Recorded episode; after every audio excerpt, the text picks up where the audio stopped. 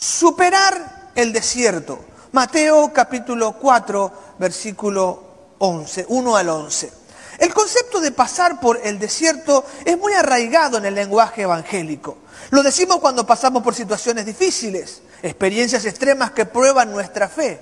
Y esto de llamar tiempo de desierto tiene su base en experiencia de siervos de Dios que han pasado por un desierto literal y en esos desiertos literales tuvieron experiencias difíciles, pero también una revelación poderosa de Dios. Es decir, conocieron a Dios y sus propósitos, planes, poder y fidelidad, y, ahí en ese tiempo de desierto. Es decir, conocieron a Dios pasando, atravesando ese desierto. Así es como Abraham en su caminar rumbo a Canaán eh, se encuentra con Dios en una y otra vez y Dios le habla y lo alienta a continuar en el camino. Así también pasó con Isaac, su hijo, cuando cada vez que cavaba un pozo y tenía que, que, que renovar aquel pozo y los paganos venían en contra de él, Dios se manifestó a su vida en medio de los, pozos que cavó en el desierto. Así también pasó con, con Jacob cuando huía de su hermano Esaú, que en el desierto se encontró con Dios y Dios ministró su vida. Y asimismo pasó con Jacob cuando volviendo por el desierto junto a su hermano, un ángel peleó con él, lo lastimó, pero lo cambió para siempre. Y no podemos dejar de hablar de los 40 años en el desierto de Moisés, cuando él ocurre el aislamiento, recuerda usted, intentando la obra de Dios por sus propios medios, va al desierto, está 40 años en aislamiento y ese desierto termina con una poderosa revelación de Dios, hablándole a través de una zarza y comisionándolo a ser el libertador de su pueblo. El pasaje de Mateo capítulo 4 nos presenta a Jesús en el desierto. Luego de la experiencia del bautismo, Jesús va a las aguas del río Jordán, lo bautiza Juan el Bautista y cuando se produce el bautismo desciende el Espíritu Santo sobre él, llenando su presencia y una voz escucha en los cielos que dicen, este es mi Hijo amado, en él tengo complacencia. El bautismo y confirmación de identidad como hijo de Dios lo, lo, llevó por el impulso del Espíritu Santo a ingresar a Jesús en el desierto. Entonces Jesús se bautiza, el Padre confirma que Él es su Hijo amado y el Espíritu Santo desciende sobre Él. Recuerde, y hago un paréntesis aquí, recuerde que Dios se hizo hombre, Jesús se hizo hombre y siendo hombre perdió su conocimiento de quién era, Él aprendió obediencia. Él aprendió quién era. Y en el bautismo el Espíritu Santo le confirma que es el Hijo de Dios. Con este bautismo y confirmación, el Espíritu Santo le impulsa a ir al desierto. El efecto del desierto puede leerse en la declaración de Lucas 4:14. ¿Para qué fue al desierto? ¿Por qué fue al desierto? Dice Lucas capítulo 4, versículo 14. Jesús regresó a Galilea en el poder del Espíritu y se extendió su fama por toda la comarca. Se puede entender entonces que lo que hace el desierto en Jesús es prepararlo para esa obra gloriosa que él tenía que realizar luego. El desierto fue la preparación espiritual para ejecutar su ministerio. Con el bautismo y la confirmación de quién era, de su propósito, el Espíritu Santo lo impulsa al desierto y ahí cultiva su vida espiritual espiritual y cuando viene en el poder del Espíritu Santo cumple su misión. Todos pasamos por el desierto, todos y cada uno de nosotros. Algunos en muchas oportunidades pasan por el desierto. Este desierto puede manifestarse de diferentes maneras. Con mi, con mi esposa hemos pasado muchísimos desiertos en nuestra vida de fe. Tal vez el más largo, por lo menos desde mi óptica, el más largo fue y más productivo fue un desierto económico entre noviembre del 91 hasta el año 96. Fueron unos cinco años muy, pero muy difíciles en nuestra vida. Eran nuestros primeros comienzos, nuestros primeros pasos en la fe, los primeros cinco años. Y fue un desierto económico donde nada me salía, donde todo estaba mal, donde los problemas eran uno sobre otro de manera continua. Y digo que este periodo de desierto para mí fue el más productivo porque produjo cambios profundos en mi carácter, preparándome para los propósitos de Dios. Cuando le digo que si usted me conocía en el 91 jamás iba a creer que yo podría ser pastor. Aunque tenía algunos dones o capacidades para hablar en público, tenía un carácter bastante insoportable, ¿verdad? Un hombre muy... Eh, cuando con un propósito era capaz de hacerlo, caiga quien caiga. Y entonces no hubiese sido un buen pastor, tal vez hubiese lastimado su vida en muchas más oportunidades. de lo que he hecho. Pero aquel desierto formó mi carácter para los propósitos de Dios. Indiscutiblemente, este tiempo de pandemia se constituye en un desierto para muchos de nosotros. La crisis económica, familiares enfermos, familiares en luto, el bombardeo continuo de malas noticias que afectan nuestro estado de ánimo, el distanciamiento físico de la iglesia es un desierto. Para muchos es muy difícil mantenerse en la fe y en santidad porque están desconectados de la comunidad, de la comunión de los hermanos. El desierto está aquí y ahora. Estamos viviendo un tiempo de desierto. La buena noticia es que el desierto no es nuestro hogar.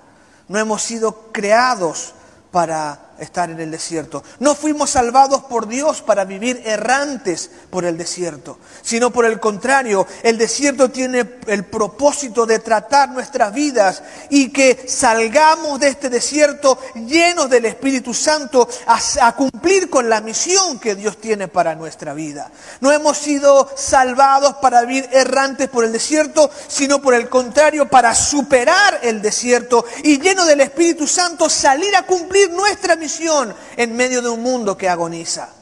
El desierto tiene propósitos para nuestra vida y nos toca superar el desierto para salir y cumplir nuestro propósito. Dios está trabajando contigo, Dios está tratando con tu vida, con tu familia. Estás en el desierto, pero este desierto no es tu hogar, no es permanente, es el tiempo de preparación para que superando el desierto los propósitos de Dios sean cumplidos y te desarrolles a cabalidad en todo lo que Dios ha planeado para contigo. Ahora bien, para lograrlo hay algunas acciones básicas que debemos practicar y quiero que consideremos estas acciones básicas para superar el desierto. La primera acción para superar el desierto es fortalecer el espíritu. En Mateo capítulo 4, versículo 1 al 4 dice la palabra del Señor. Entonces Jesús fue impulsado por el Espíritu a subir al desierto para ser tentado por el diablo. Y después de haber ayunado 40 días y 40 noches tuvo hambre. Y llegando el tentador le dijo, ya que eres el Hijo de Dios, di que estas piedras se conviertan en panes. Pero él respondiendo dijo, escrito está, no solo de pan vivirá el hombre, sino de toda palabra que sale de la boca de Dios. El desierto es un tiempo para fortalecer el espíritu. Yo voy a superar, usted va a superar el desierto cuando fortalezca su espíritu. Recuerde, es el mismo Espíritu Santo que impulsa a Jesús a este tiempo difícil, a este tiempo donde enfrenta a las fieras, dice el pasaje, el, pasaje paralelo, enfrenta a las fieras y Satanás mismo se presenta ante él. El desierto es un lugar difícil, duro de experimentar y donde uno está expuesto a la tentación de Satanás de una manera única. Sin embargo, lo que hace Jesús para superar este desierto es fortalecer su espíritu. Él está ayunando, él entró al desierto y estuvo, se mantuvo 40 días con sus noches en ayuno. Lo que estaba haciendo era fortalecer su espíritu. Cuando Satanás se presenta ante él y lo tienta, le dice, come pan, si vos sos el Hijo de Dios, decirle a la piedra que se convierta el pan. Pero ¿qué responde Jesús? Jesús le dice, no, no solo de pan vivirá el hombre, sino de toda palabra que sale de la boca de Dios. Hay mucho que hablar sobre el tema del ayuno, pero yo quiero decir esto. Nuestra, nuestro cuerpo está demandando una atención, un cuidado. Y en estos tiempos más, donde las dificultades están aflorando y la enfermedad, todavía queremos fortalecer nuestro cuerpo y hacemos lo posible por mantener nuestro, nuestro cuerpo inmune a las enfermedades. Y está correcto. Pero hay algo superior a mantener el cuerpo inmune, es mantener el espíritu inmune. Y contrario a la razón y contrario a lo que pide nuestro cuerpo, el, espíritu se fortalece mediante el ayuno. Cuando dejamos de alimentar nuestro cuerpo y alimentamos el espíritu con la palabra del Señor. El ayuno no es solamente no comer, el ayuno tiene que ver con meditar tiempo en la palabra del Señor y pasar tiempo en oración y tiempo escuchando la voz de Dios. Por eso leemos la palabra, para escuchar la voz de Dios y para hablar con Dios y alejándonos de aquello que produce satisfacción y satisface nuestro cuerpo. Pues Jesús, se preparándose para el ministerio que tenía que hacer, entró al desierto y ayunó 40 días. Y esto es muy importante. El potencial que demanda tu ministerio está completamente relacionado con el fortalecimiento de tu espíritu. Un espíritu endeble no cumplirá el propósito que Dios tiene para su vida. Aún pequeñas circunstancias van a agobiarte, van a pesarte si no estás fortaleciendo tu espíritu. Bueno es que te alimentes, bueno es que, que, tomes, ¿verdad?, todos los preventivos para no enfermarte, pero si no alimentas tu espíritu, cualquier tentación va a acabarte y va a terminarte sin poder cumplir con el propósito de Dios para tu vida. Así que necesitas fortalecer el espíritu. El espíritu lo fortalecemos con la palabra y el ayuno, leyendo la palabra de Dios, estudiando la palabra de Dios y tomando tiempos de ayuno, tiempos sin comer. Ayuno significa no desayunar. Cada uno podrá ayunar de una manera diferente. Jesús ayunó 40 días, yo jamás ayuné 40 días completos, ¿verdad? No sé si lo podría soportar. He hecho ayunos de 40 días, pero al estilo de Daniel, ¿verdad? Comiendo solamente legumbres y verdura, pero no, no completamente. Mucho menos un ayuno sin agua, que es todavía más peligroso. Pero ayuno regularmente eh, tomando agua, tomando eh, un líquido, ¿verdad? Y ayuno de un día, dos días, tres días. Lo importante es que ayunen. Algunos podrán ayunar por lo menos medio día. Pero lo cierto es que hay que apartar tiempo para fortalecer el espíritu. Este tiempo apartado para fortalecer el espíritu, además del ayuno y el estudio de la palabra, tiene que tener que ver con la comunión con compartir con los hermanos, con ayunar en equipo, con hacer algún estudio bíblico juntos. Por ejemplo, usted puede descargar la aplicación de la Biblia YouVersion y escoger un estudio. Por ejemplo, en los planes de lectura puede elegir el, plan ayuno y con su grupo pequeño todos leen así en el mismo, el mismo tema cada día. Se toma el estudio sobre el ayuno o fortalecer el espíritu o vencer una tentación, comparten un plan de estudio y cada día leen el devocional y comparten entre ustedes qué Dios le está hablando y cómo está ministrando. Porque el fortalecer tiene que ver con la comunión de la iglesia. No olvide, no olvide que la iglesia crece por la acción de cada uno de sus miembros. Efesios capítulo 4 dice que los miembros se ayudan entre sí, ministrándose cada uno conforme a sus dones para dar crecimiento. Entonces, cuando usted quiere fortalecer su espíritu, aumenta la comunión, no se aleja de las personas, aumenta la comunión. Bueno, y el, COVID, pastor, y bueno, no necesita ir a la casa para aumentar la comunión. Como digo, puede hacer un plan de devocional a través de YouVersion, lo hacen todos juntitos allí, compartiendo eh, vía internet, una reunión por Zoom, y si hay condiciones, el espacio abierto, pudiesen encontrarse. Por ejemplo, pudiesen venir a caminar en la plaza que está frente a la iglesia, las sillas bien separadas, y tener un tiempo allí de esparcimiento y de estudio de la palabra juntos. ¿eh? Manteniendo la distancia con el tapaboca, pero la comunión es determinante para el crecimiento. Ayuno, palabra, comunión e indiscutiblemente iglesia en casa. Necesita usted hacer iglesia en casa, tomar tiempo de estudio de la palabra con su familia para que entonces puedan fortalecer su espíritu. Ahora, cuando haga este ayuno, este tiempo de fortalecer el espíritu, le voy a hacer un, le voy a dar un consejo. Le voy a dar un consejo. Ese día no vea noticias, o esos días no vea noticias. Deje de escuchar las malas noticias, deje que la palabra de Dios llene su mente. Porque hay algo que está debilitando nuestro espíritu, es toda la información, alguna real y otra distorsionada acerca de la crisis de salud que estamos viviendo. Ya sabemos que hay crisis. Y usted no se va a enterar nada nuevo mañana, así que vaya a las buenas nuevas y fortaleza su mente con la palabra, déjese. Es más, le voy a dar un consejo para esta semana y ojalá todos los apliquemos. Queremos que usted envíe sus motivos de oración en los grupos de oración de la iglesia, en la familia del P familiar, en Atalaya, en fin, en los grupos, en los comentarios.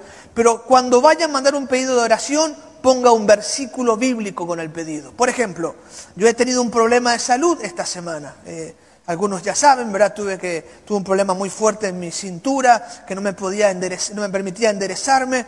Bueno, yo puedo pedir oración por mi cintura, pero junto con, con eso puedo poner el texto que dice, y no se quebrantó ninguno de sus huesos.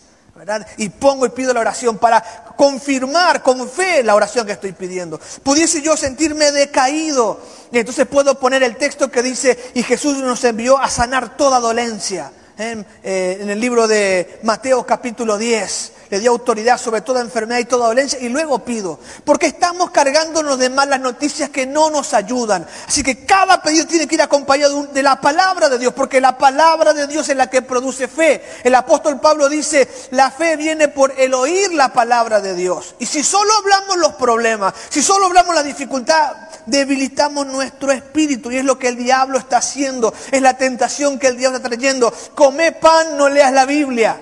Ve el noticiero, no leas la Biblia. Eh, preocupate por todo el mundo, no leas la Biblia. Y la Biblia es la que tiene el mensaje de Dios para nosotros. Así que fortalezca su espíritu. Este desierto va a terminar cuando estemos ahí fortalecidos en nuestro espíritu, lleno del espíritu para ir y cumplir todos los propósitos de Dios. Pero tenemos que empezar a accionar. Ayune, estudie la palabra, tenga comunión, hagan estudios bíblicos somos temas específicos con su grupo, tenga iglesia en casa, fortalezca el espíritu y este desierto va a ser superado y usted verá la gloria de Dios porque el desierto no es tu lugar. No fuiste creado para andar errante, sino para vivir en la plenitud de los propósitos de Dios. Amén. Dígame amén. Gloria a Dios. La segunda acción que nos va a permitir superar este desierto es la acción de confirmar el camino. Confirmar el camino. Si quiero salir, tengo que saber qué camino he de tomar. El versículo 5 al 7 dice así. Entonces el diablo lo lleva hasta la santa ciudad, lo puso en pie sobre el pináculo del templo y le dice, ya que eres hijo de Dios, échate abajo porque está escrito, a sus ángeles mandará acerca de ti y en sus manos te llevarán para que tu pie jamás tropiece en piedra. Jesús le dijo, también está escrito, no tentarás al Señor tu Dios. Cuando hablo de la acción de confirmar el camino, hay que entender el plan diabólico para vencer a Jesús, para que Jesús sea derrotado en el desierto. Satanás se presenta a Jesús vencido luego de la primera primer tentación y le ofrece otra tentación. Esta tentación tiene que ver con un camino fácil para cumplir su propósito. El diablo le dice a Jesús, lo, lleva hasta el pináculo, hasta la punta más alta del templo y le dice, tírate acá del templo, vos querés que te conozcan. Jesús estaba a punto de comenzar su ministerio. Recuerde lo que dice Lucas 4, que él volvió en el poder del Espíritu y se hizo famoso por todas partes. Antes de que él volviera en el poder del Espíritu y era famoso, Satanás le ofreció otro camino, otro camino. ¿Cuál era este, este otro camino? El otro camino era irse al pináculo del templo y tirarse de allí y que entonces, como los ángeles lo iban a, proteger, toda la gente iba a decir, este es el Mesías, este es el Mesías, y entonces iban a creer en él. Sin embargo, el camino correcto no era el camino fácil de bajar el templo volando y protegido por ángeles. El camino correcto para cumplir su plan era el rechazo de los judíos, la cruz para alcanzar la salvación de la humanidad. Ese era el camino de Jesús.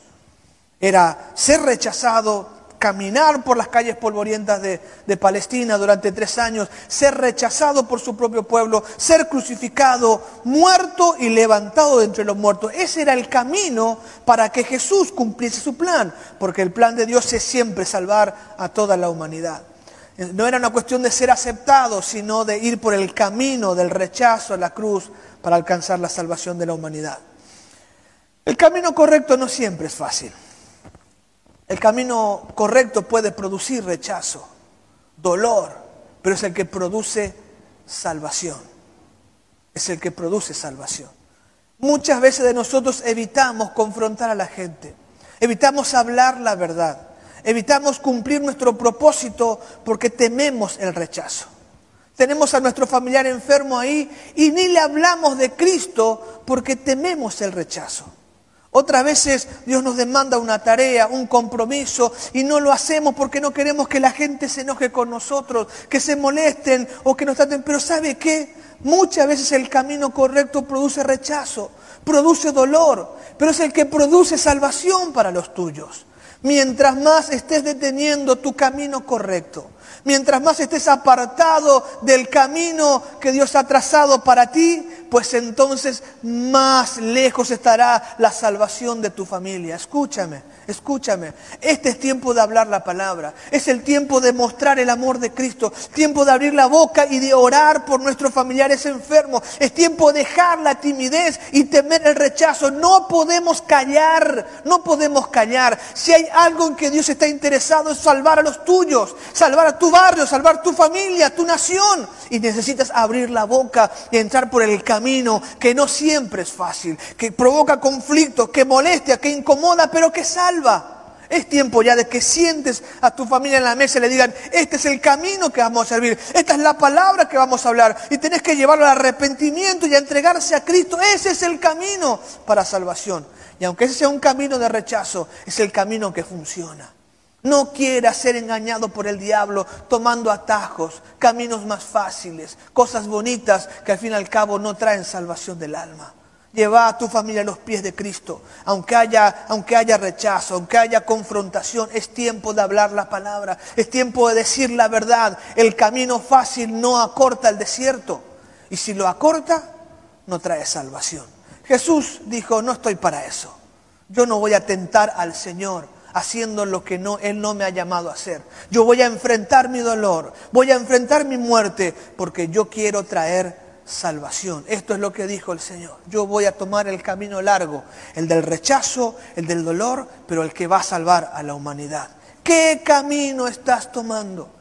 ¿Qué actitud has tomado ante esta pandemia, ante esta crisis, ante esta crisis de desierto? ¿Qué, qué, actitud has tomado? Es un tiempo de proclamar, de actuar, de moverse en el plan, en el propósito de Dios. No hay que detener, no hay que esperar. Lo que Dios te llamó hay que hacerlo ahora, aunque no sea fácil. En aquel desierto que pasamos con mi esposa, que no fue fácil, fueron cinco años muy duros, Dios me llamó a prepararme para el ministerio. Nuestra economía estaba en una verdadera crisis. Sin embargo, fui al instituto bíblico y luego de eso Dios llama a mi esposa y mi esposa también se fue al instituto bíblico. Cuando yo estaba en el primer año nacieron mis gemelas, así que teníamos de uno pasamos a tres hijos y yo sin un empleo estable vendía cosas por la calle, trataba de ganarme la vida, de pucherear, de ganarme la vida como podía. Y en ese sentido mi esposa entra al instituto bíblico, ella se iba de mañana, yo me iba de tarde, tenía muy pocas horas para trabajar. Tenía que cuidar a las gemelas porque no era fácil tener tres hijos allí, tres nenas y no teníamos con quién cuidar. Así que nos turnábamos con mi esposa cuidándole y había muy poco tiempo para trabajar. Y el tiempo que había era apenas para salvar la comida y a veces ni eso. Y me recuerdo nuestra cena de cada noche, escúcheme bien, nuestra cena de cada noche era arroz blanco con mayonesa y perejil. Por años cenamos arroz blanco con mayonesa y perejil. Por eso no quiero mucho comer eso ahora, ¿verdad? Años, era lo único que podíamos cenar, el arroz blanco. Era una cena maravillosa. Si había un pan que acompañaba aquello, era mejor, era glorioso, era así, ¿verdad? Eh, precioso. Fueron años difíciles pero obedecimos a lo que Dios nos llamó y Dios se ocupó en recompensarnos en el tiempo oportuno y ha sido bueno en guardar en salud a mis hijos y llamarlos al ministerio y que todos se pongan a servir a Dios a pesar de esa experiencia que tuvimos en los primeros años de nuestro camino de fe. Porque el camino correcto no es fácil, se paga un precio, lleva rechazo. La gente no podía entender. Mis familiares me querían entrar en razón y tenían cierta razón al querer hacerme entrar en razón. Pero Dios quemaba nuestro corazón con el llamado. Así que dejando la empresa de publicidad donde trabajaba y, y, haciendo lo que podíamos para sobrevivir, fuimos y nos preparamos con mi esposa para el ministerio. Pagamos un precio altísimo, pero que trajo salvación a toda la familia que trajo, llamó al ministerio luego. Y hoy con gozo podemos decir, con mi esposa somos los primeros pastores de una familia de pastores que se cuestan por casi una docena. ¿Por qué? Porque el camino correcto trae salvación, trae salvación. Así que anímate. Dios te está hablando, Dios te está llamando, Dios tiene planes para tu vida, hay demandas de Dios para tu vida, pues tenés que entrar en el camino correcto. Finalmente, la tercera acción para superar el desierto es conservar el objetivo. Mira, Mateo capítulo 4, versículo 8 al 10 dice así. Nuevamente lo lleva el diablo esta vez a un monte muy alto y le muestra todos los reinos del mundo y la gloria de ellos.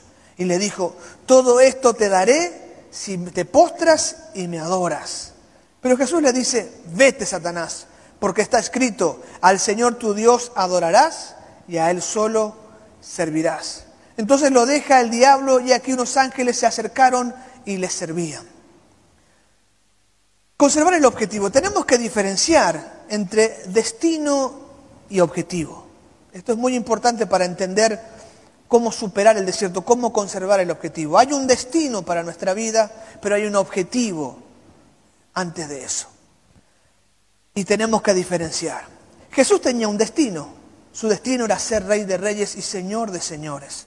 Dios se hizo hombre para gobernar la tierra en su condición de humanidad.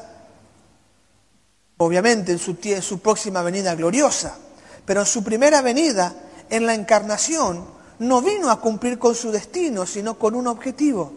El destino de Jesús es, es ser el Señor de señores y Rey de reyes y reinar por siempre, con mano de hierro, con justicia sobre toda la creación. Ese es su destino. Pero en su primera venida Jesús no vino a cumplir su destino, a vivir en su destino, sino a cumplir un objetivo. Y este objetivo era la salvación de la humanidad.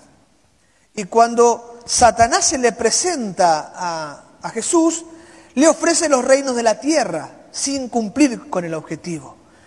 Le está ofreciendo su destino, pero sin cumplir con el objetivo. El destino de Jesús es gobernar, pero su objetivo es salvar la humanidad. Para, para, poder, para poder gobernar, él primero tenía que ser inmolado. La muerte era el camino para vivir en su destino. Y esto lo explica bien Apocalipsis capítulo 5 y lo voy a leer un momentito. Apocalipsis 5, 1 en adelante dice, Luego vi un rollo en la mano derecha de aquel que estaba sentado en el trono. El rollo estaba escrito por dentro y por fuera y sellado con siete sellos. Vi a un ángel poderoso que proclamaba con fuerte voz, ¿quién es digno de romper los sellos y de este rollo y abrirlo? Pero nadie en el cielo, ni en la tierra, ni debajo de la tierra podía abrir el rollo y leerlo. Entonces comencé a llorar amargamente porque no se encontraba a nadie digno de abrir el rollo y de leerlo. Voy a explicar que eh, los libros en aquel tiempo venían hechos un rollo, ¿sí? Era un libro, pero envuelto con rollo y tenía sellos. Los sellos eran una marca de autoridad y que solo el que tenía la autoridad podía abrir esos, ese, ese rollo. Muchos teólogos entienden que ese rollo significa el título de propiedad sobre la tierra, sobre la creación, el título de propiedad. Y cuando dice el ángel, estamos hablando del futuro, algo que no ha pasado todavía, Apocalipsis capítulo 5, dice que había, estaba allí en los cielos un ángel en el que estaba en el trono. Dios mismo tenía un rollo escrito por dentro y por fuera, el título de propiedad de la tierra. Y un ángel proclama, ¿quién puede abrir ese, ese rollo? ¿Quién tiene autoridad para reclamar la autoridad sobre la tierra? Dice, nadie, ni en el cielo, ni en la tierra, ni debajo de la tierra podían abrir el rollo y leerle. Dice el apóstol Juan, empecé a llorar porque nunca nos gobernarían con justicia. Nadie podría leer el rollo. Y entonces un anciano le dice, no llores. El león de la tribu de Judá, el heredero del trono de David, ha ganado la victoria. Él es digno de abrir el rollo y sus siete sellos. Versículo 6. Entonces vi a un cordero que parecía que había sido sacrificado. ¿Puede entender a Jesús allí? Entonces vi a un cordero que parecía que había sido sacrificado pero que ahora estaba en pie en el trono, entre el trono y los cuatro seres vivientes y en medio de los veinticuatro ancianos. Tenía siete cuernos y siete ojos que representan los siete aspectos del Espíritu del cual, de, de Dios, el cual es enviado a todas las partes de la tierra. Él pasó adelante y tomó el rollo de la mano derecha del que estaba sentado en el trono. Y cuando tomó el rollo, los cuatro seres vivientes y los veinticuatro ancianos se postraron delante del Cordero. Cada uno tenía un arpa y, llevaba copas de oro llenas de incienso, que son las oraciones del pueblo. Y cantaban un nuevo canto con las siguientes palabras. Tú eres digno de tomar el rollo y de romper los sellos y abrirlo, pues tú fuiste sacrificado y tu sangre pagó el rescate para Dios de gente de todo pueblo, tribu, lengua y nación y los has transformado en un reino de sacerdotes para nuestro Dios y reinarán sobre la tierra. Satanás le ofrece a Jesús de manera mentirosa, engañosa, como te lo ha ofrecido a vos una y otra vez los reinos de la tierra. Pero los reinos de la tierra solo podían ser conquistados mediante la muerte de un cordero, mediante el sacrificio. Y cuando Satanás se presenta ante Jesús, él le dice, mira, acá están todos, acá están todos los reinos de la tierra, no sufras, no te sacrifiques. No, no, no, no, no vayas a la cruz. Mira, viví tu destino. Sé quién Dios te llamó a ser. Tú eres poderoso, maravilloso, precioso campeón. Sé quién tú tienes que ser. Cumple tu destino. Pero él dijo, no, yo vine con un objetivo. Mi objetivo es salvar la humanidad. Y cumplir el objetivo le permitió vivir en su destino. Allí cuando llegue el tiempo final y estemos en la presencia del Señor, hemos de ver con nuestros propios ojos a Jesús levantarse entre el trono de los 24 ancianos y tomar el libro y decir, yo tengo autoridad para gobernar sobre la tierra. Tú tienes un destino, pero hoy tienes un objetivo. Como dije, tu destino no es dar vueltas por el desierto, pero hay un objetivo que cumplir antes de vivir en la plenitud de nuestro destino. Tú tienes un destino de gloria, pero ahora estás en el desierto con un objetivo. El objetivo de Dios tienes que entender siempre es salvar a la humanidad. Y está trabajando contigo en este desierto con el propósito de hacerte un instrumento de salvación. Tienes que callar tu alabanza al demonio, tienes que callar tu alabanza a Satanás y decirle no quiero nada que me haga vivir en el destino sin haber cumplido mi objetivo. No puedes tomar un atajo, necesitas prepararte para el propósito de Dios, para que entonces tu destino sea una realidad. Tú estás llamado a vivir de gloria en gloria, de transformación en transformación, de poder en poder. Ese es tu destino, pero hay un objetivo en tu vida y estás siendo tratado en este desierto.